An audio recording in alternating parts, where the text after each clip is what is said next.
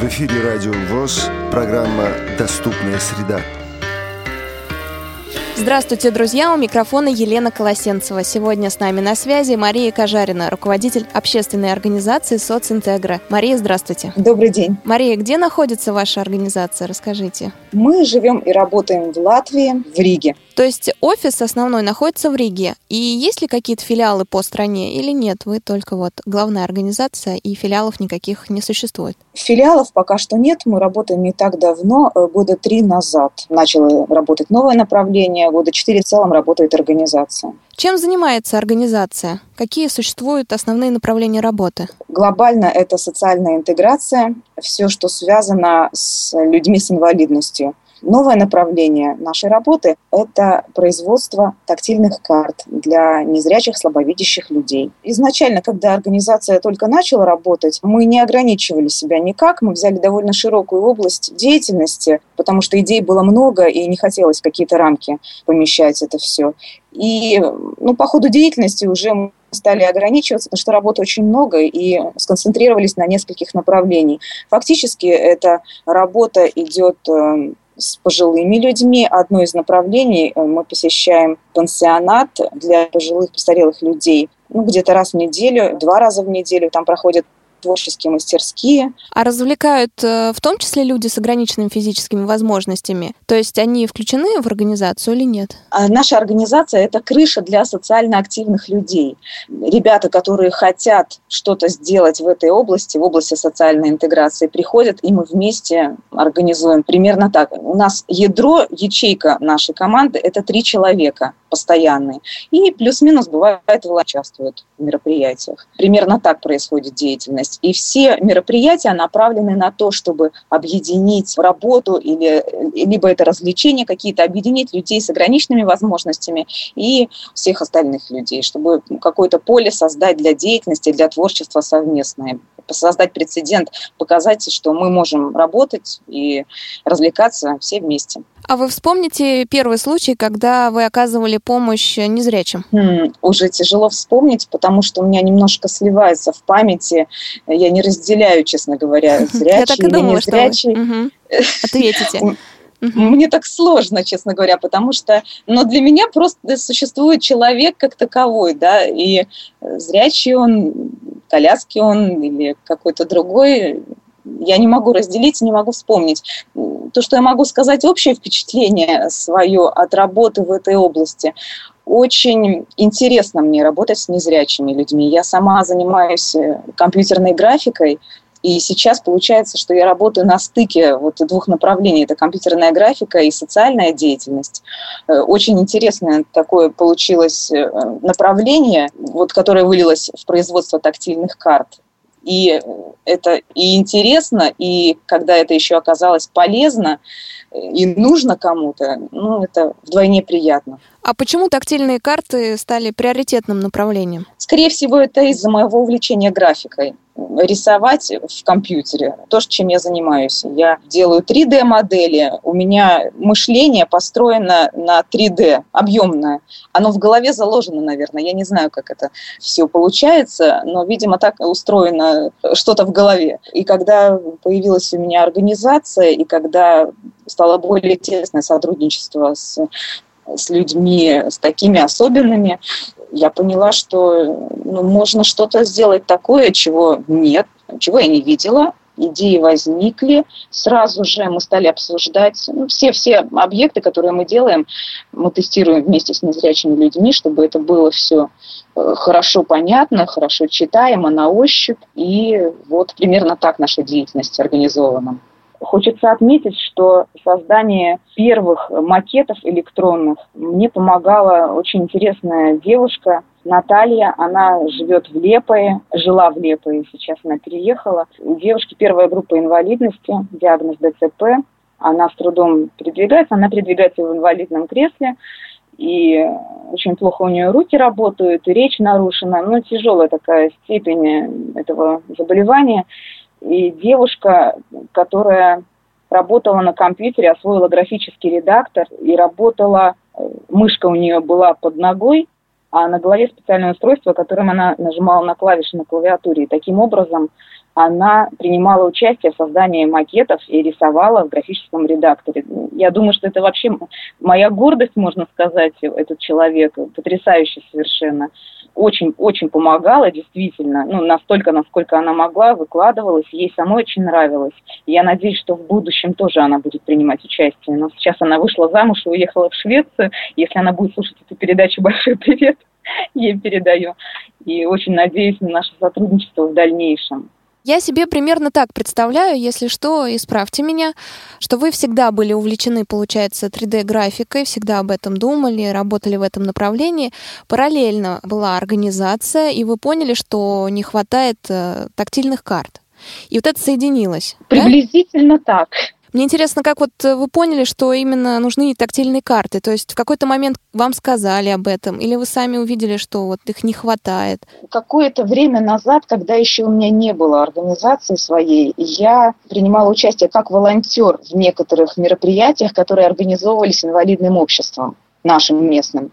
На какие-то конференции поездила, поработала ассистентом с людьми с инвалидностью. Ну, там в основном были колясочники, но это не важно. Разговоры всегда идут, ну, чаще всего в инвалидном обществе сейчас разговоры о доступности среды. И проблема актуальна. Не знаю, просто поймала актуальность, возможно. Была в теме именно доступности среды. А когда услышала впервые о тактильных картах, мельком, был просто разговор э, случайный, можно сказать. И как-то я поняла, что можно попробовать, ну, захотелось попробовать, вот и все. Первую карту мы сделали на пожертвование после концерта благотворительного были собраны пожертвования, и на эти деньги сделали первую карту, слепили из того, что было. Получилось э, довольно симпатично, но, как сейчас, э, мне кажется, ну, так э, не очень-то качественно. Ну, как первый продукт, знаете, попробовали просто. А потом я начала искать какую-то другую технологию, чтобы качество поднять. Я думаю, сейчас на настоящий момент качество довольно высокое уже у нас, хотя мы все время над этим работаем. Так или иначе, есть что улучшать. А до этого в Латвии никто не делал тактильные карты? Я думаю, что наверняка кто-то делал.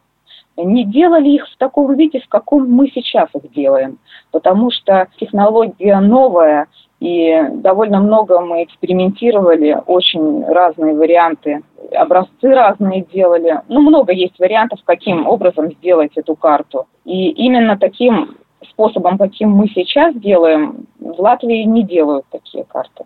Тогда о способе расскажите, что это за удивительный такой способ? Я не буду углубляться сейчас в технологию, но, в принципе, в результате всего получается визуально красивая картинка, ну, скажем, если речь идет об информационном стенде, скажем, это может быть карта города, визуально красивая картинка, яркая, приятная глазу. Мы работаем вместе с дизайнерами, сотрудничаем. И в том числе эта картинка имеет э, слой выпуклый.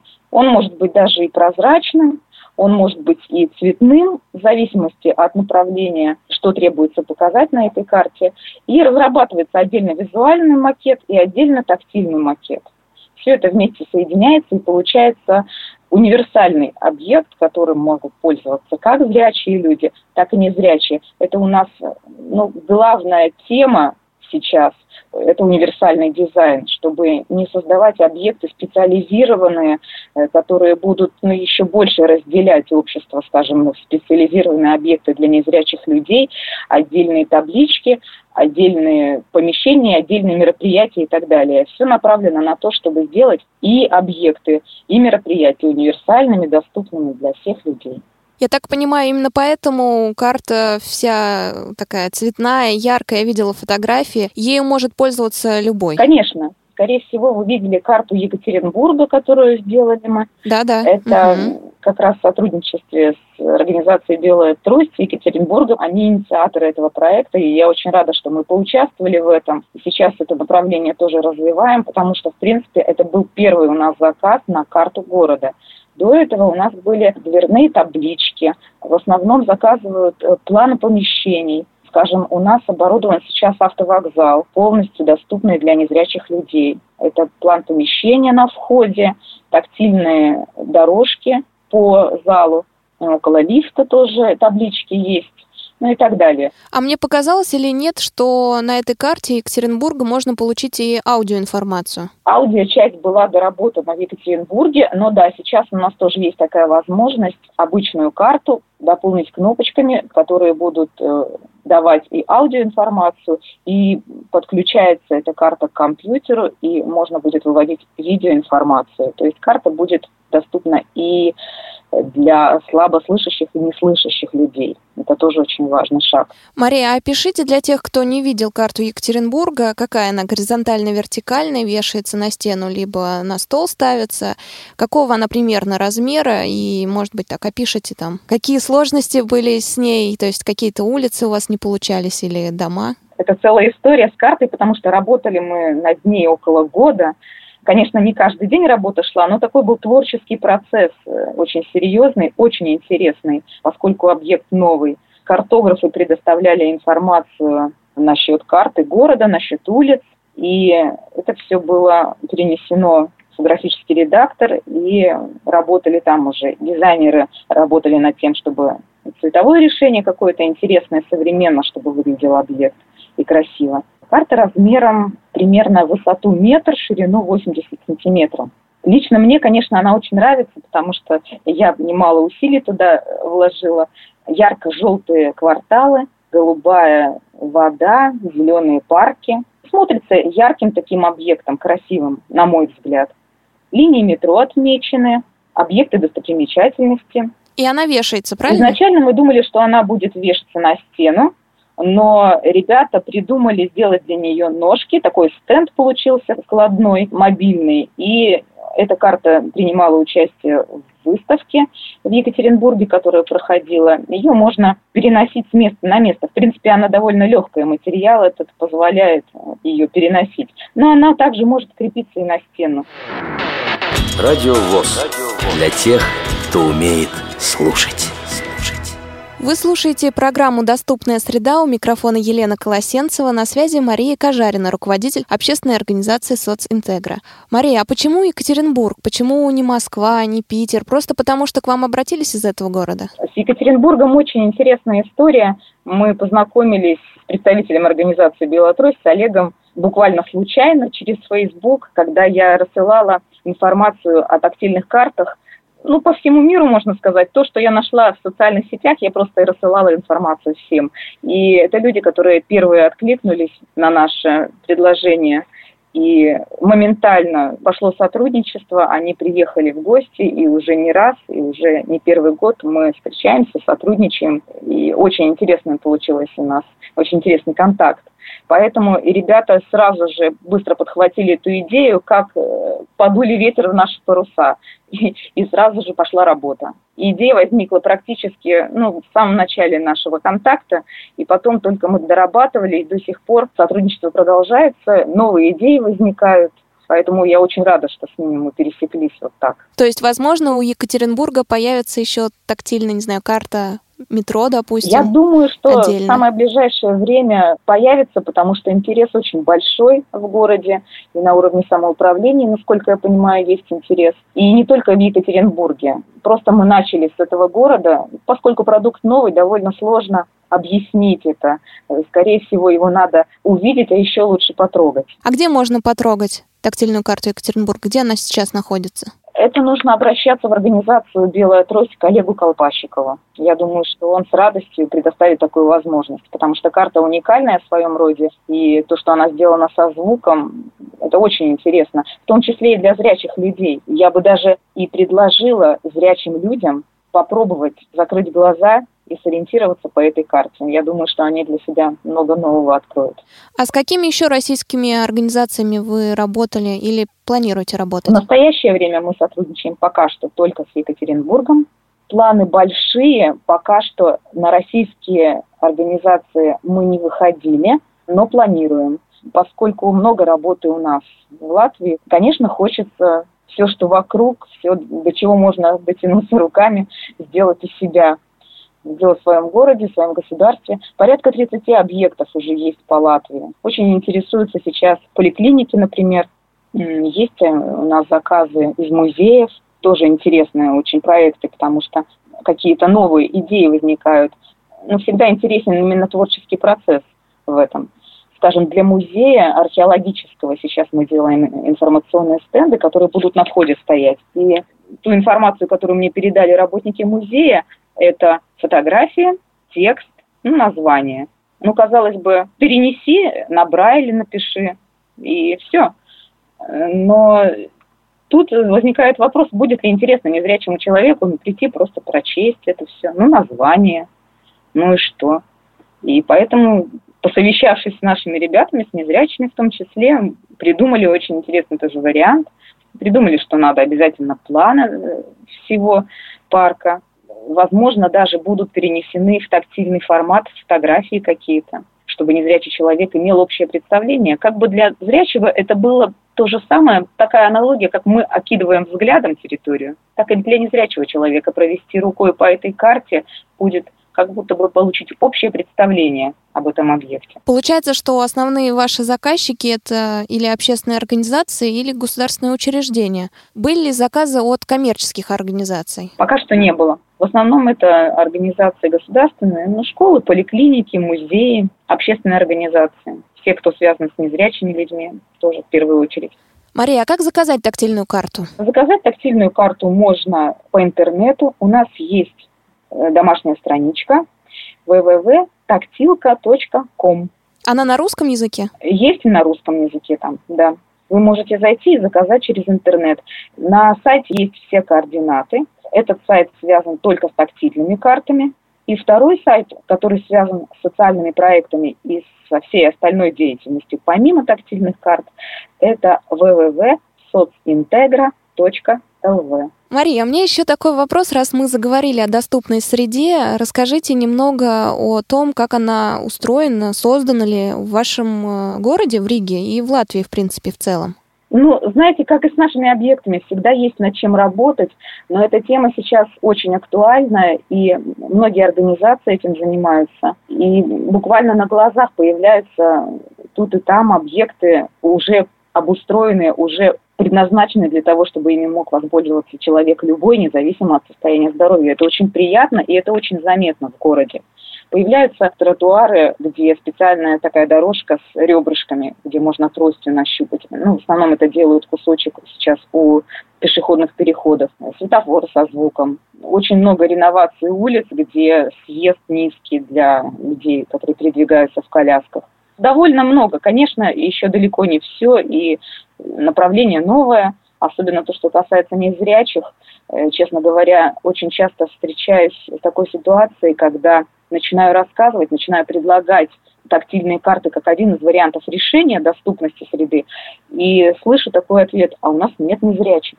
И да, это довольно часто, и вроде бы было бы смешно, если бы не было так грустно, и приходится объяснять, что, во-первых, мы все не молодеем, и зрение с годами портится, и ну, грубо говоря, у всех когда-то испортится зрение. Почему бы не написать таблички большим шрифтом? Или почему бы заодно, уж раз мы делаем так красиво, почему бы не сделать тактильную часть еще? Вот в таком плане работа идет, очень много работы разъяснительной идет, да, ну, чтобы объяснить людям, причем это э, речь идет о чиновниках даже, да, очень часто такое бывает, что мне приходится говорить, что ну, нам нужно подумать о том, что мы зрячие не все, что бывают люди разные, и что можно подумать обо всех. Я знаю, Мария, что вы бываете в России, были наверняка в Екатеринбурге вместе со своей картой, были в Санкт-Петербурге, не знаю, были ли в Москве? В Москве была, но в детстве. В Санкт-Петербурге я училась, я закончила кораблестроительный институт по специальности инженер-механик по судовым дизелям. Ух ты, Здорово. К чему я это все веду? А, хотела, ну, может быть, узнать ваше мнение. Многие россияне говорят о том, что у нас в стране ну, нет доступной среды пока, она так э, слабенько начинает создаваться. А вот в Европе все хорошо, там уже все есть, люди с инвалидностью выходят на улицу, их много, их видно, они себя чувствуют комфортно. Вы, будучи жительницей Риги и наверняка путешествующей по миру, да, конечно. и вы видели Россию. Есть ли какое-то сильное отличие? Или нет, все-таки доступная среда везде примерно одинаково создается на одном уровне? Или все-таки мы отстаем? Тут очень трудно сказать. Понимаете, то, что я приезжаю в Россию в гости или на какие-то мероприятия, я не могу судить о доступности среды в России по этим поездкам. Конечно, это очень сложно. Знаю, что, да, возможно, в Европе немного быстрее развивается это направление, но там немножко и по-другому устроено, э, устроены государства и отношение к людям с инвалидностью, на мой взгляд, иное. На мой взгляд, отличается.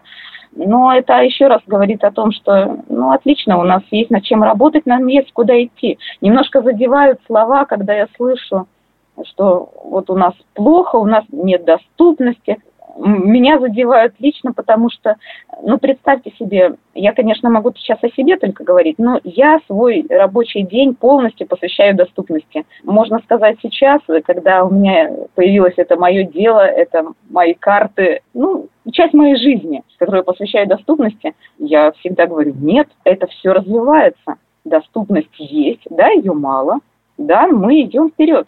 Мы не стоим на месте, это точно, мы идем вперед – и очень здорово, что сейчас какие-то новые решения, новые технологии возникают. Все это можно использовать и в этой области тоже, и это очень интересно. Для меня это очень интересно. Я уверена, что много людей есть, которым точно так же это может быть интересно. Я буду рада, если моя команда будет пополняться такими людьми, активными, интересующимися, которые хотят что-то сделать в этой области.